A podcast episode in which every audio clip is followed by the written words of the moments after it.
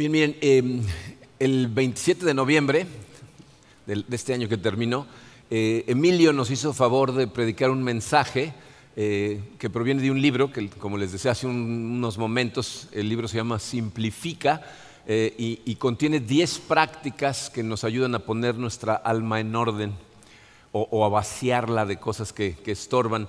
Y predicó un mensaje que tituló De exhausto a vitalizado. ¿Se acuerdan de ese mensaje? ¿Recuerdan? ¿Estuvieron por aquí ese día? Bueno, como cuatro personas, está bien. Los- ahorita los ponemos al tanto a todos los demás. a lo mejor recuerdan, eh, nos habló de cómo eh, cuando Jesucristo va a casa de Lázaro, eh, las dos hermanas se comportan de forma muy diferente.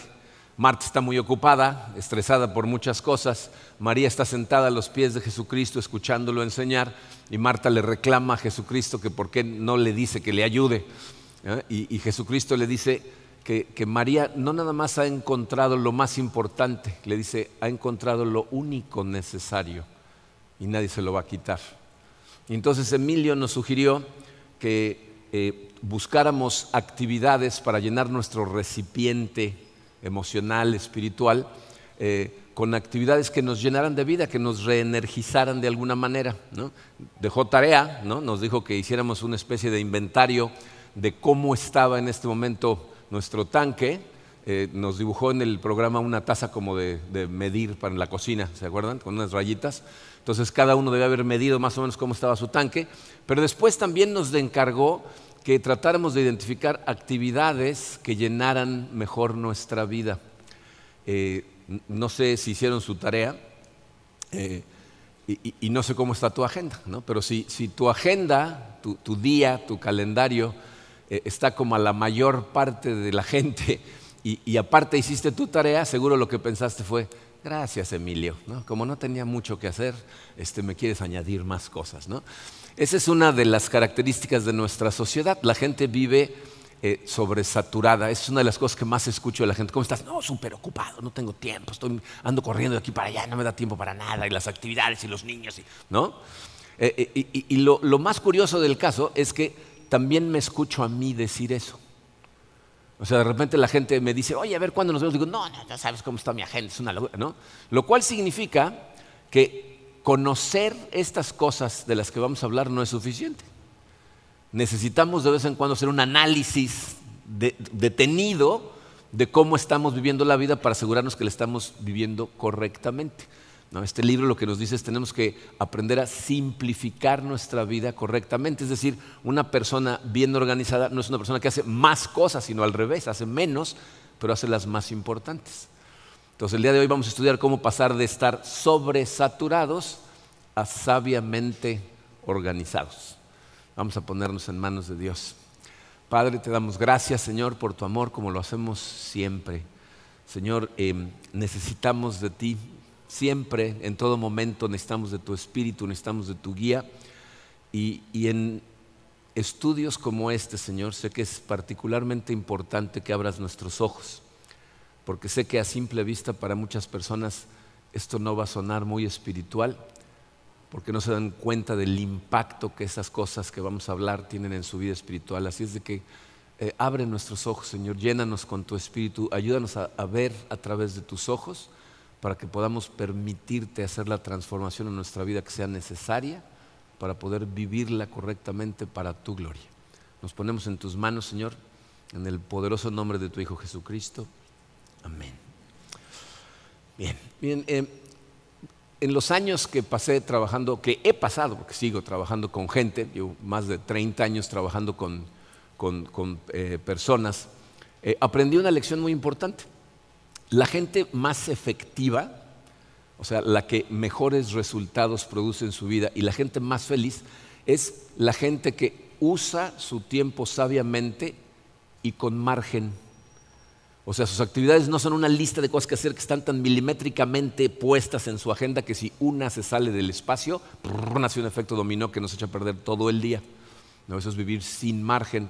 La gente más efectiva vive con margen, pero aparte usan su tiempo de forma muy sabia. La gente que no, ¿no? la gente que, que está cansada, que está estresada, que su cantidad de actividades están empezando a crearle problemas en sus relaciones más importantes y están empezando a afectar su salud, lo más irónico de todo es que cuando describen su situación la describen como si fuera algo que le sucedió sin su consentimiento. O sea, no, se enteraron en qué momento tienen tantas cosas que hacer, ¿no? Entonces, lo, lo, primero que debemos hacer si vamos a simplificar correctamente nuestra vida, dice el número uno en su programa, tenemos que entender, el responsable de tu tiempo eres tú. E, e, el, jefe de tu calendario eres tú. ¿Ok? Eh, a nosotros nos, cuesta, trabajo aceptar nuestros errores. A ningún ser humano le gusta aceptar que está mal. Y por eso, una de las prácticas más comunes del ser humano es echarle la culpa a alguien más. ¿No? Entonces, eh, eh, este tipo de problemas nunca es tu culpa. No, es que no conoces a mi jefe, todos son emergencias, no conoces a mi esposa, ¿no? Sale con cada cosa, mi esposo, ¿no? Siempre llega tarde a todos lados, mis hijos, ¿no? Tú no eres culpable, tú eres inocente, eres realmente una víctima, pero piensa de qué eres una víctima. Eres una víctima de los compromisos y responsabilidades a las que les dijiste que sí. O sea, tú fuiste el que metiste todas las actividades de tu vida o eres víctima de las actividades que son parte natural de la vida del ser humano. Una de las frases que me sorprende mucho cuando escucho a la gente joven hablar, me dicen, hijo, es que eso de ser adulto, ¿no? O sea, ¿no? Y entonces, pues esa es parte de la vida, ¿no? O sea, e, e, en la vida cada vez hay más responsabilidades y eso es lo que muchas veces nos causa estrés. Pero eh, la noticia que te tengo el día de hoy es que tú eres el jefe de tu tiempo. Tú eres el encargado de tomar control de tu calendario. De hecho, es tu responsabilidad. Y debes hacerlo, debes despejar tu alma si quieres vivir una vida plena tal y como Dios la diseñó para vivirse. Miren, la Biblia en este sentido es muy clara. Eh, en Gálatas 6, versículo 5, el apóstol Pablo dice que cada uno cargue con su propia responsabilidad. O sea, tú tienes que ser el responsable de tus responsabilidades. Pero fíjate a dónde lo lleva en Romanos 14, 12. Dice, así que cada uno de nosotros tendrá que rendir cuentas a Dios de sí mismo estos dos pasajes se refieren al hecho de que al final de nuestra vida vamos a comparecer ante Dios y Dios lo que va a analizar es la forma en la que viviste la vida.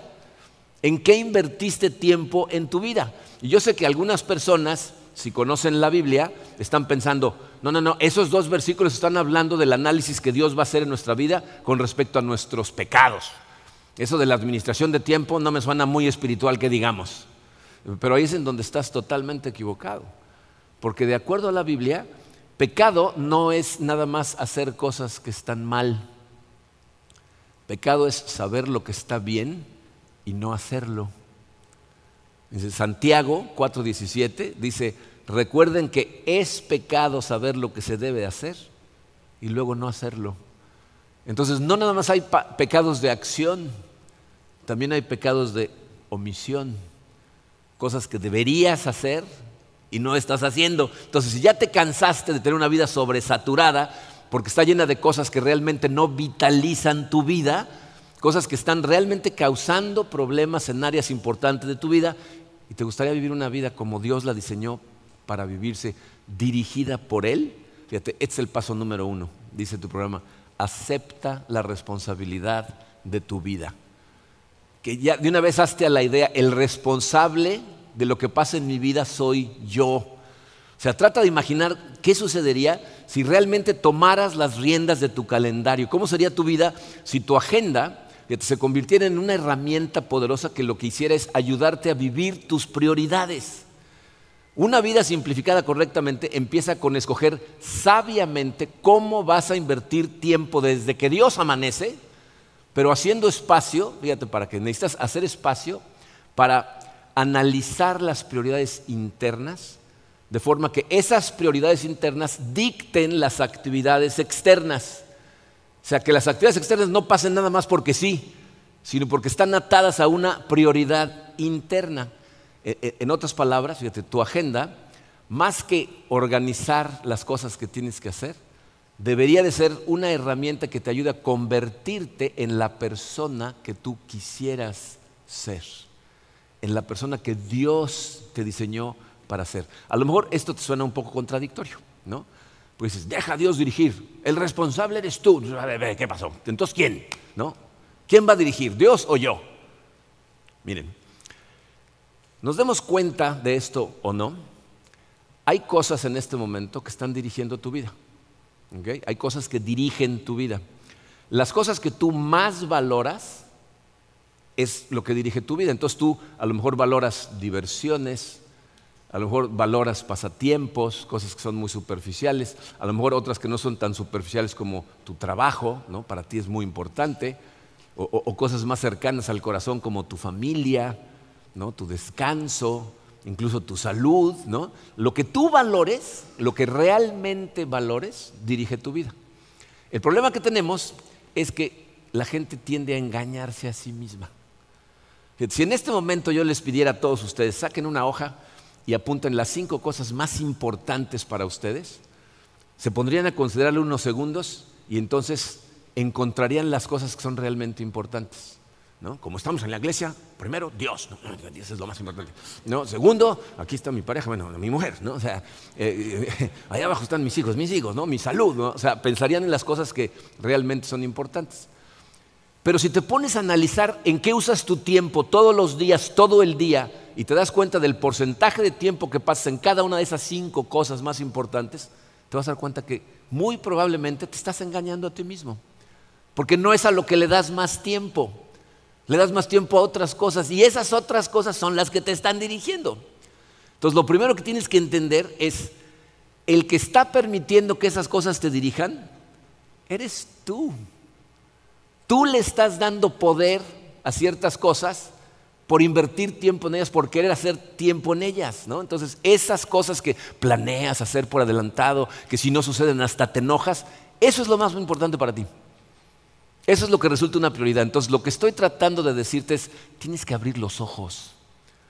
Tienes que darte cuenta realmente cuáles son tus prioridades y el hecho de que tú les estás dando poder. ¿Ok? Entonces, si quieres vivir una mejor vida, tienes que empezar a darle poder a lo que realmente es importante. Entonces, ¿qué es lo que debemos hacer? Dice el número dos. Necesitamos poner a Dios a cargo de la dirección de nuestra vida. O sea, tú eres el que invierte tiempo, pero hay una manera en la que yo le puedo dejar a Dios que Él sea el que dirige las actividades que yo escojo. ¿Cómo hacemos eso? Uno de los versículos más poderosos que hay en la, en la Biblia con respecto a este tema eh, está en la carta de Pablo a los Efesios, capítulo 5, versículos 15 al 17. Dice Pablo, así que tengan cuidado de su manera de vivir. No vivan como necios, sino como sabios, aprovechando al máximo cada momento oportuno, porque los días son malos. Por tanto, no sean insensatos, sino entiendan cuál es la voluntad del Señor. Entonces Pablo dice, tienes que tener mucho cuidado cómo vives la vida, es decir, en qué inviertes tu tiempo en tu vida. Y al parecer hay dos opciones. Puedes vivir como sabio o como necio. La, Biblia traduce esa palabra en, diferentes versiones de otra forma. Tonto. Entonces, puedes vivir sabiamente o como un tonto, como un necio. ¿Cómo viven los necios? Los necios desaprovechan oportunidades que se les presentan para hacer lo correcto, para hacer lo que está bien, para hacer las cosas que saben que deberían de hacer.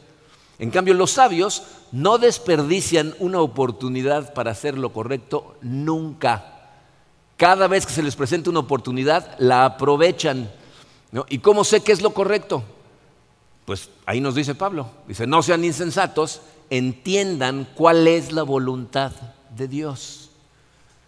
Entonces pregúntate, ¿cómo, se vería tu agenda si, si cuando estuvieras administrando tu tiempo te hicieras esta pregunta que está en su programa?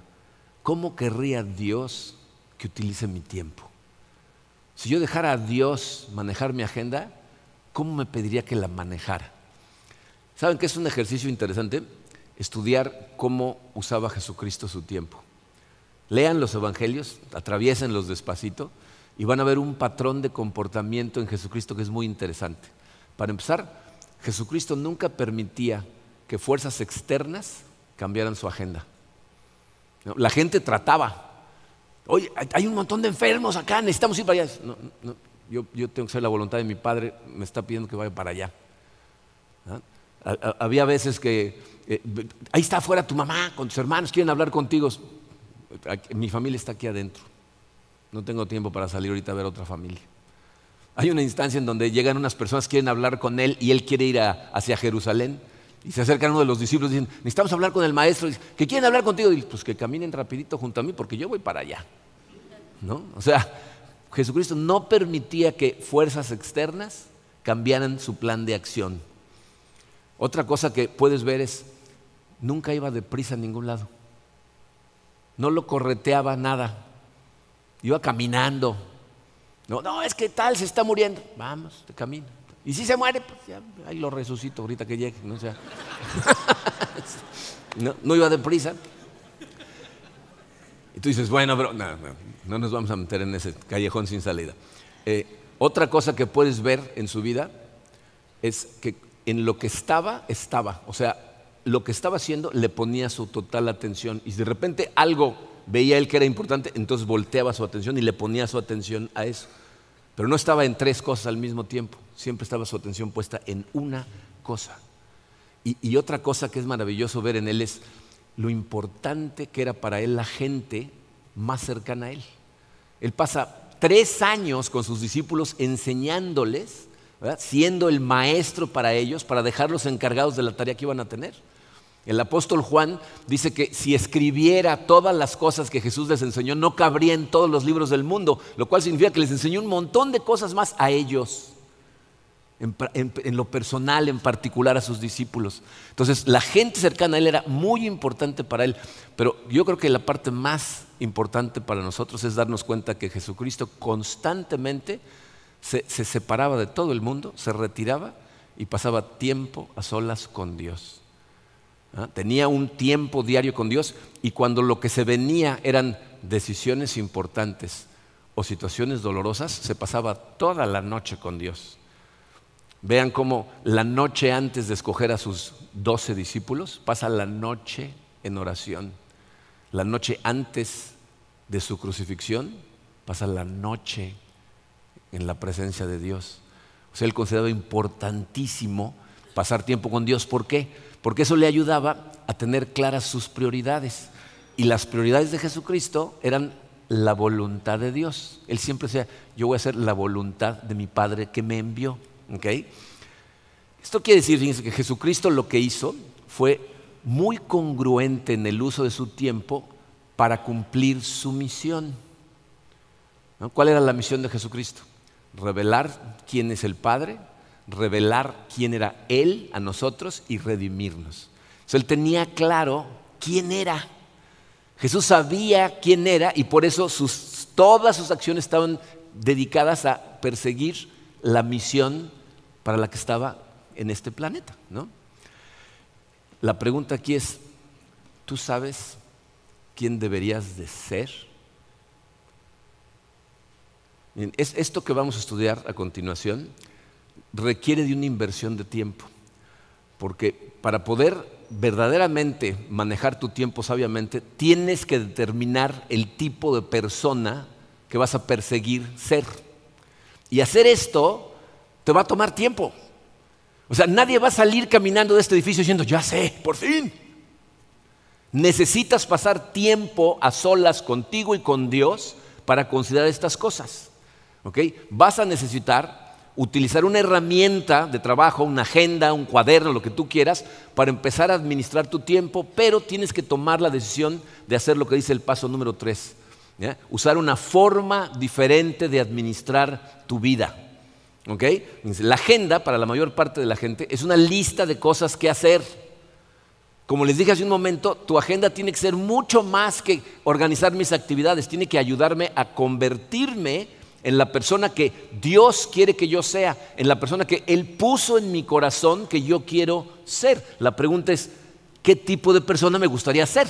Es la siguiente este, espacio en blanco en su programa. ¿Qué tipo de persona me gustaría ser? Miren, para contestar esta pregunta hace falta analizar algunas cosas. En primer lugar, lo que tienes que hacer es, tienes que identificar cuáles son todos tus diferentes roles o papeles en tu vida. Es, fácil ver cómo la gente identifica tus roles eh, en, algunas circunstancias. ¿no? Por ejemplo, cuando yo iba por mis hijos a la escuela, me decían, ah, usted es el papá de Marco. No, eh, no, era yo, era un rol. Ah, usted es el papá. No, ese es un, papel. ¿no? Para las amigas de mi esposa, yo era el esposo de Karina, ¿no? O sea, no era Marco. ¿no? Para mis amigos, ella era la esposa de Marco. ¿no? Aquí en la iglesia, yo soy el pastor de la iglesia. Entonces, si te fijas, cada uno de esos son como, imagínate, Dios tiene como una obra de teatro y tú tienes que llevar a cabo varios papeles, tienes responsabilidad por parte de Dios en cada uno de esos papeles diferentes. Hay algunos que son muy obvios, ¿no? por ejemplo, el, hecho de que yo soy esposo y soy padre, pues es muy claro para mí. ¿no? Pastor, pues, está muy clarito. Pero, por ejemplo, piensa en el área de mi vida que es mi salud. ¿Quién es el responsable ahí? O sea, es, un, es un papel. Tengo una responsabilidad para conmigo acerca de mi salud. Y si yo no me hago responsable, nadie se va a hacer responsable. Entonces, ese es otro papel. Obviamente, mi relación con Dios es un papel que debería de cubrir todos los demás papeles en mi vida. Pero pues yo tengo que, de alguna manera, alimentar, mantener, profundizar en mi relación con Dios. Entonces, lo primero que tienes que hacer es identificar todos los diferentes papeles que juegas en esta vida, incluyendo los que no son tan obvios. Luego te vas a dar cuenta que cada uno de esos papeles conlleva relaciones humanas. En mi matrimonio es mi esposa, como padre son mis hijos, mis yernos que ya se convirtieron en mis hijos, mi nieta, o sea, todo lo que está hacia abajo son, mis hijos. ¿no? Tengo aparte familia extendida, así le llamo yo al papel, porque son muchos, soy hijo, soy hermano, ¿no? Entonces tengo ese rol, pero también soy pastor, ¿no? En, relación a pastor, hay mucha gente involucrada, la gente que está más cerca de mí, todo mi staff, ¿no? toda la gente que sirve con nosotros, pues es la gente con la que yo paso más tiempo. ¿eh? En, la cuestión salud, pues la relación es conmigo. En la cuestión espiritual, pues la relación es con Dios. Entonces, si tú te sientas identificas todas tus áreas y luego haces una lista de todas las personas por área, después haces un ejercicio de visualización que a la gente a veces no le gusta hacerlo, pero miren, de verdad les recomiendo que lo hagan porque el efecto de este ejercicio tiene un impacto profundo en tu vida. Siéntate un día que tengas una hora o dos en donde nadie te vaya a interrumpir y trata de imaginarte lo más vívidamente posible que estás en espíritu presente en tu propio funeral dentro de muchos años. No te deprimas la semana que entra, no, no. En, el futuro lejano vas a estar presente en tu propio funeral y entonces cada una de las personas que pusiste en la lista va a pasar al frente y va a dar un testimonio de ti. Y lo que vas a tratar de visualizar es qué es lo que más te gustaría que dijera cada uno. No qué dirían hoy, ¿Qué es lo que más llenaría tu corazón de gozo si dijeran qué cosa cada uno? ¿Qué tipo de esposo fui para mi mujer? ¿Qué tipo de, apoyo, de protección, de cobertura? De, ¿Qué tipo de legado dejé en mis hijos? ¿Qué tipo de hijo fui para mis padres? ¿Qué tipo de hermano? ¿Qué tipo de amigo fui? O sea, cada uno, imagínate lo que a ti más te gustaría que dijeran. Y si tú verdaderamente haces este ejercicio a profundidad y escribes detalladamente qué te gustaría que dijeran, tienes ahí descritas dos cosas. Una, ese es el tipo de persona que te gustaría ser. Mientras más se parezcan esas cosas a tus estudios bíblicos, más se va a parecer a la voluntad de Dios para tu vida. Por eso es tan importante estudiar la Biblia. Si tú sabes lo que la Biblia nos enseña acerca de ser buen esposo, buen padre, buena esposa, buena madre, buenos hijos, entonces el espíritu te va a llevar por ese lado. Entonces estás identificando el tipo de persona que quieres perseguir ser y aparte estás identificando tu definición de éxito. Escuchen eso claro, ¿eh? Eso significa tener éxito para ti. Si al final de tu vida consigues eso, vas a sentirte satisfecho o satisfecha con tu vida, vas a decir, esta vida valió la pena vivirse. Si no consigues esas cosas, no importa qué objetivos materiales alcances, no te vas a sentir satisfecho, vas a sentir un vacío espantoso en tu corazón. Y créanme que le estoy hablando por experiencia, porque conozco gente que llegó ahí en momentos de desesperación, decir, ¿qué hice? Porque le dieron importancia a otras cosas. Entonces, una vez que tienes eso descrito, tienes que ser muy honesto contigo y preguntarte, si yo perdiera la vida mañana, ¿eso dirían? Y si la respuesta es no, tienes un montón de trabajo por hacer. Ahí están los objetivos. Ya sabes cuáles tienen que ser tus objetivos a largo plazo para cada relación. Y entonces tienes que empezar a agendar las actividades, las cosas, lo que tienes que hacer en cada una de esas áreas, con cada una de esas personas, para empezar a transformar tus relaciones, permitiéndole a Dios transformarte a ti en esa persona. Pero hay una cosa que es muy importante que tomes en cuenta, que es el número cuatro en su programa. Tienes que asegurarte de incluir todas las áreas de tu vida. Uno de los errores más grandes que la gente comete cuando utiliza su agenda para administrar su tiempo es dejar fuera las áreas muchas veces más importantes. O sea, para mí es una sorpresa ver agendas de gente, trabajaba como consultor y le daba coaching a personas uno a uno, trabajábamos con su agenda. ¿No? Estábamos tratando de perseguir objetivos que estaban ellos eh, definiendo y luego buscando y viendo cómo los iban a alcanzar. Y yo abría sus agendas y decía, Aquí no aparece ni tu esposa, ni tus hijos, ni tu salud. O sea, si no pones cosas en tu agenda que son importantes, no les vas a dar la urgencia que requieren. Tú necesitas hacerlas urgentes. ¿Saben cuál es el problema con esas cosas importantes? Que son importantes, pero no parecen urgentes. Y por eso las dejamos de lado. Entonces tú les tienes que dar urgencia y meterlas a tu agenda. ¿Por qué? Se les puse este espacio ahí en blanco las áreas en las que no inviertes tiempo tienden a desaparecer. Piénsalo. Si yo no invierto tiempo en mi matrimonio, mi matrimonio tiende a desaparecer. Si yo no invierto tiempo en mi trabajo, mi trabajo tiende a desaparecer. Si no invierto tiempo en mis hijos, no desaparecen, ¿no? Algunos dicen, ¿en serio? Si les dejo de poner atención, no van a desaparecer. ¿Qué va a desaparecer? la relación con tus hijos. ¿no? Crecen y se van. ¿no? Tienes que invertir tiempo en cada una de esas áreas por separado. Ese es un error que también la gente comete. Confunde roles, confunde papeles. Hay gente que piensa, si soy un buen esposo, estoy siendo un buen padre. O si soy un buen padre, estoy siendo un buen esposo o una buena esposa. Y, en lo más mínimo sucede de esa manera. Fíjense, uno de los fenómenos extraños que veo yo en matrimonios mayores es que durante su vida matrimonial, mientras están criando a sus hijos, le ponen toda la atención a sus hijos. Y luego cuando los hijos crecen y se van, de repente se voltean a ver y ya no se conocen. No saben con quién se casaron. Muchas personas me dicen esto, es que ya no es la persona con la que me casé. No, ni tú. Porque lo que sucede es que todos en esta vida vamos madurando y mientras vamos madurando vamos cambiando. Y si no maduramos juntos, empezamos a madurar por separado. Entonces necesitas invertir en todos tus roles porque a los que no les inviertas tiempo, tienden a desaparecer tu salud, tiende a desaparecer tu relación con Dios, tiende a desaparecer. Entonces, es evidente que dependiendo en dónde estés en la vida, va a haber diferentes cosas que están pasando y cómo hayas estado manejando tu vida. ¿cómo sabemos si vamos bien o mal en las áreas de nuestra vida? ¿Estás contento con los resultados que estás obteniendo en cada área de tu vida?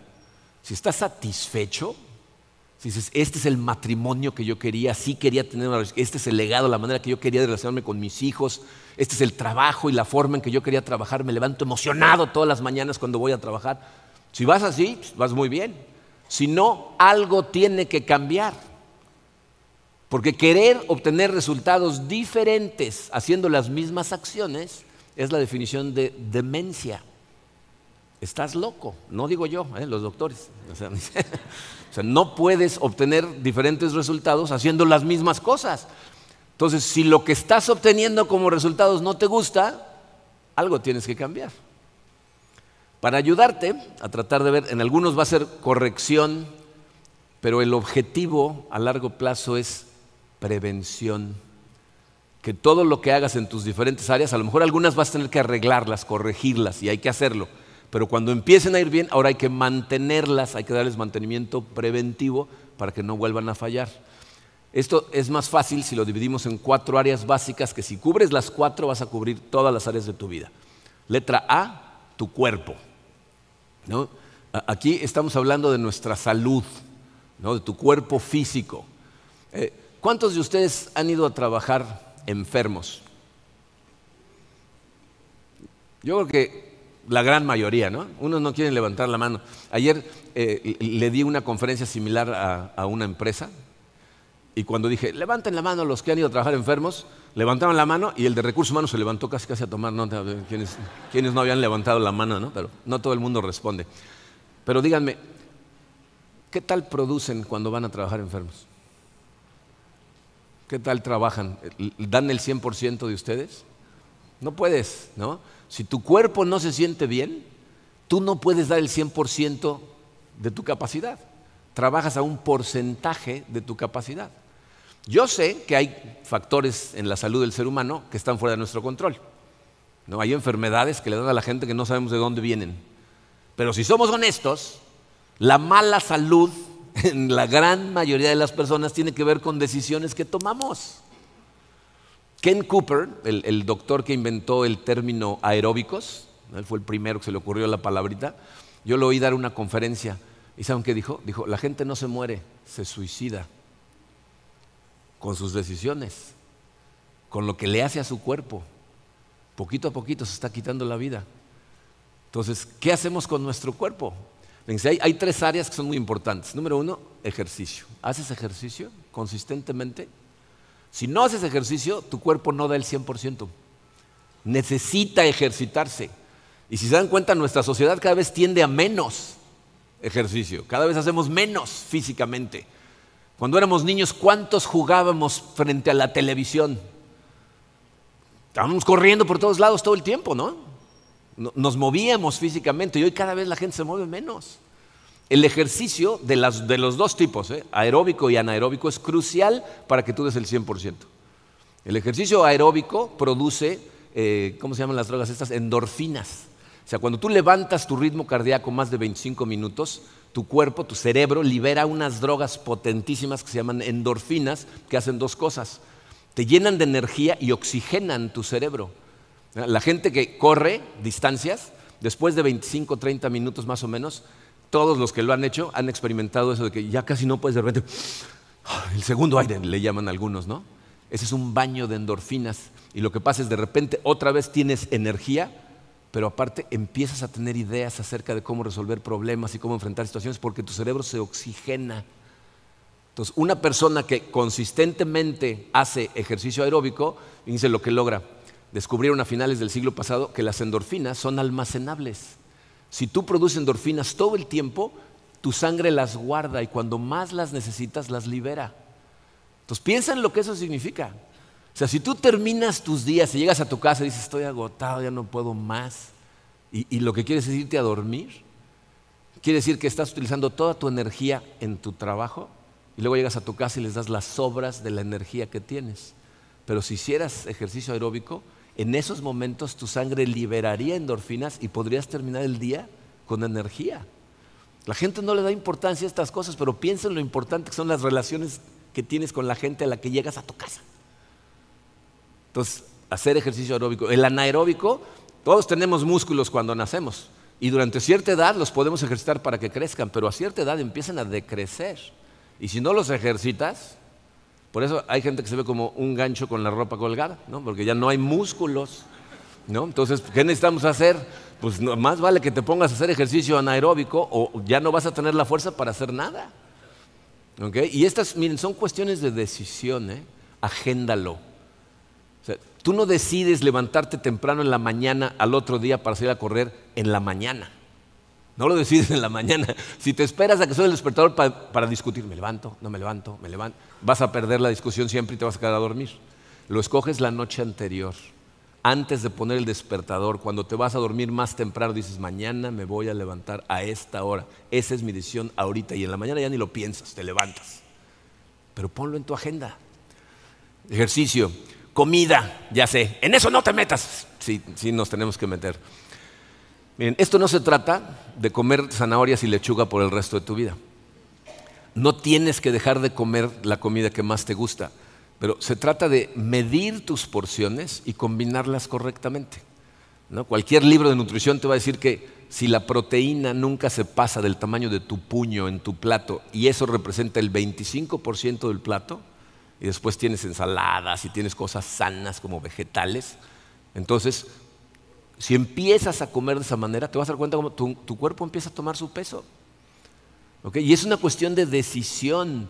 Y yo sé la gente, no, pero sabe muy rico. Es una cuestión de hábitos. Karina eh, prepara todas las mañanas mi café. Yo le preparo su té y ella me prepara mi café. Y entonces ella me dijo, tomas mucho azúcar, le pones mucho azúcar a tu café. Entonces, ella, como ella me lo prepara, hizo una estrategia muy inteligente. Poco a poco cada vez le pone menos.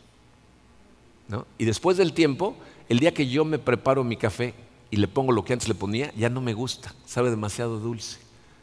ya me acostumbré, ahora me gusta con muy poquita azúcar. Entonces es una cuestión de hábito, tu, cuerpo aprende esas cosas y entonces te ayuda. Entonces come sanamente, eh, descanso. Miren, ¿son conscientes de que a nuestro descanso a donde más le robamos? Si estoy ocupado me, duermo tarde o me levanto temprano. Y entonces no duermes lo que necesitas. Tu cuerpo necesita hacer un proceso químico en la noche que le da balance físico a tu cuerpo, todas las noches y necesita una cierta cantidad de horas que van para los adultos entre 6 y 8 horas. No todos somos iguales. Hay gente con 6 horas se levanta como lechuga.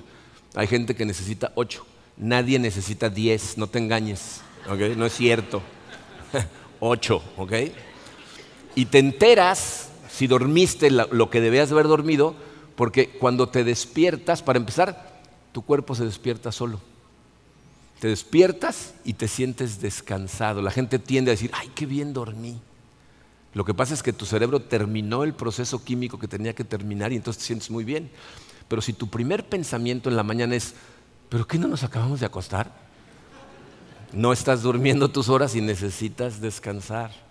Otra cosa que es importantísima para el ser humano, y este es un concepto espiritual, necesitas un día de descanso a la semana.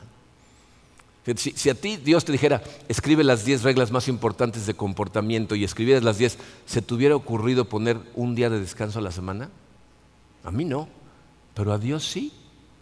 O sea que Él lo considera importantísimo que un día a la semana no trabajes y le dediques el día a disfrutar de los regalos del Señor y a darle gracias por todo lo que te da.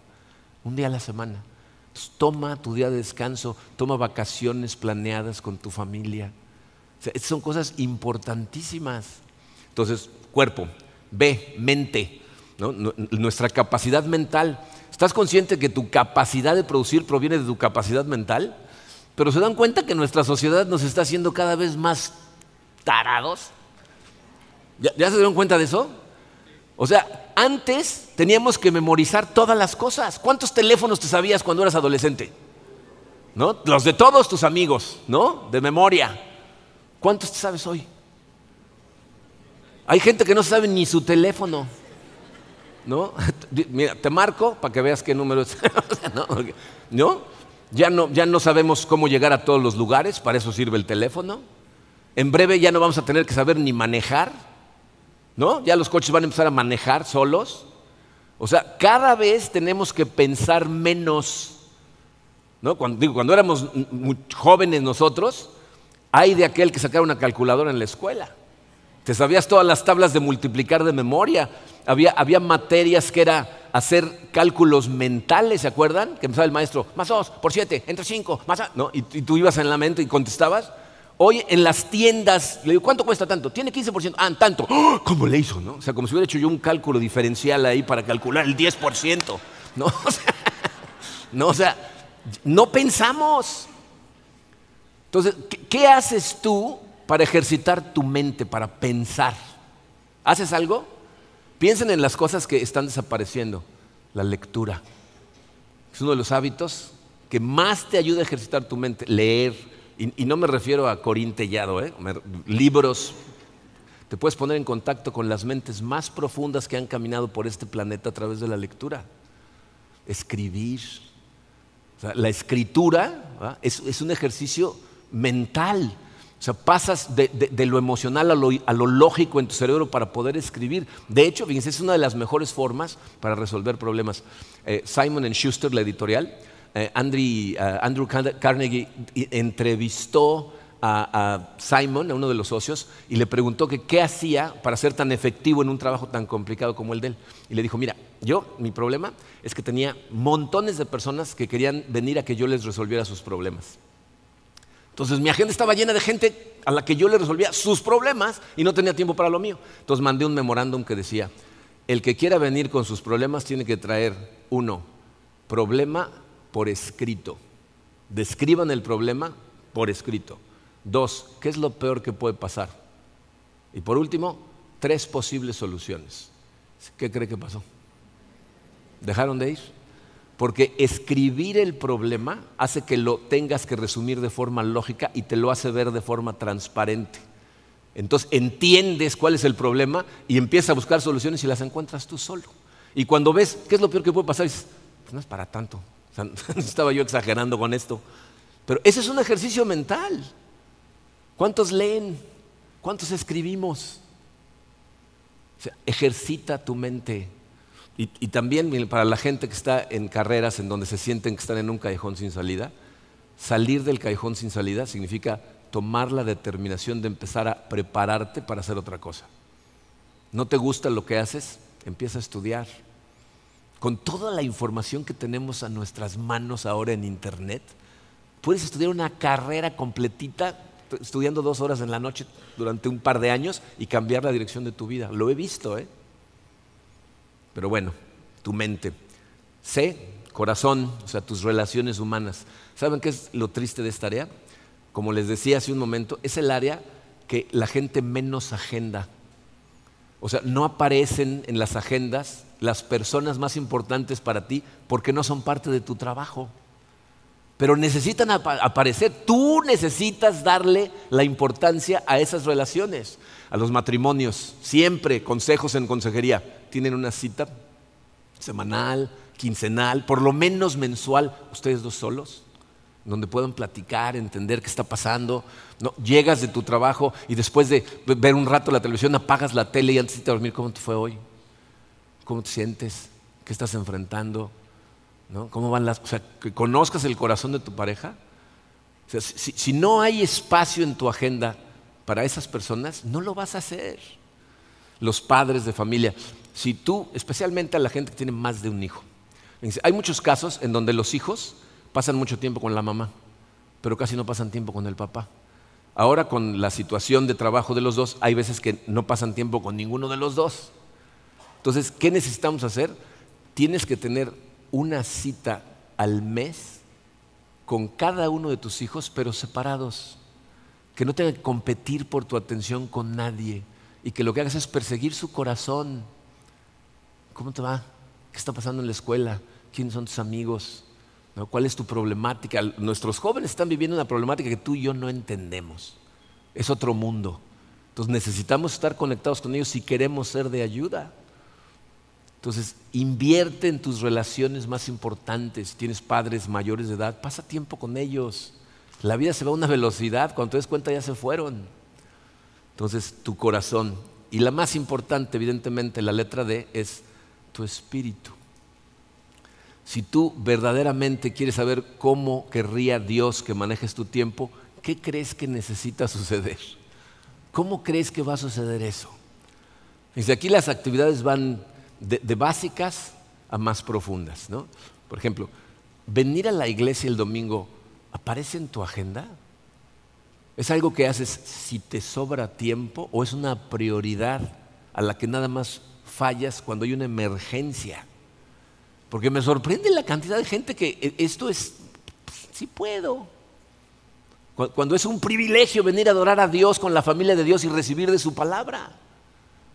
Entonces, venir a la iglesia, conectarte con la gente de Dios. ¿Quieres caminar en la dirección que Dios quiere que vayas?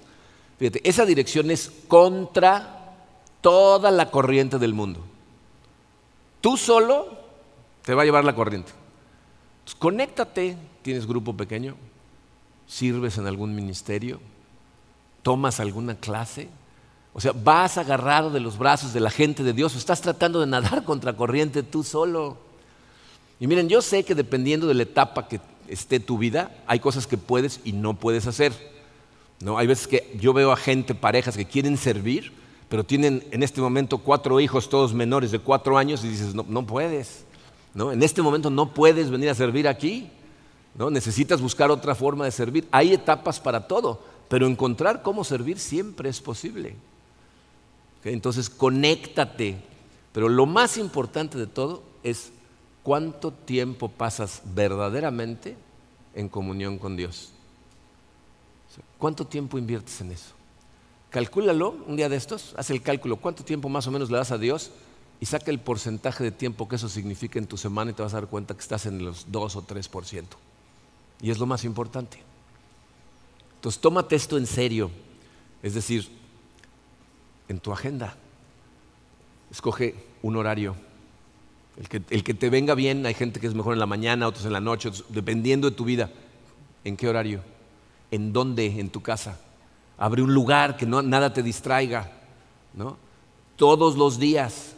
Ponlo en tu agenda, toma la decisión y entonces mientras más te conectes con Dios a través del estudio de su palabra, la meditación de su palabra, o sea, escoge un estudio, un plan de lectura, un devocional y conforme vayas avanzando, tienes que hacerle las preguntas difíciles a Dios.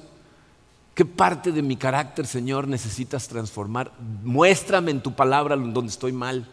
Esos pecados con los que yo ya sé que estoy luchando. ¿Qué relaciones sé que están mal, Padre? Muéstrame el camino. Lleva un diario espiritual, lo que te diga, apúntalo. No saben lo valioso que es después estudiar las cosas que te va diciendo en retrospectiva.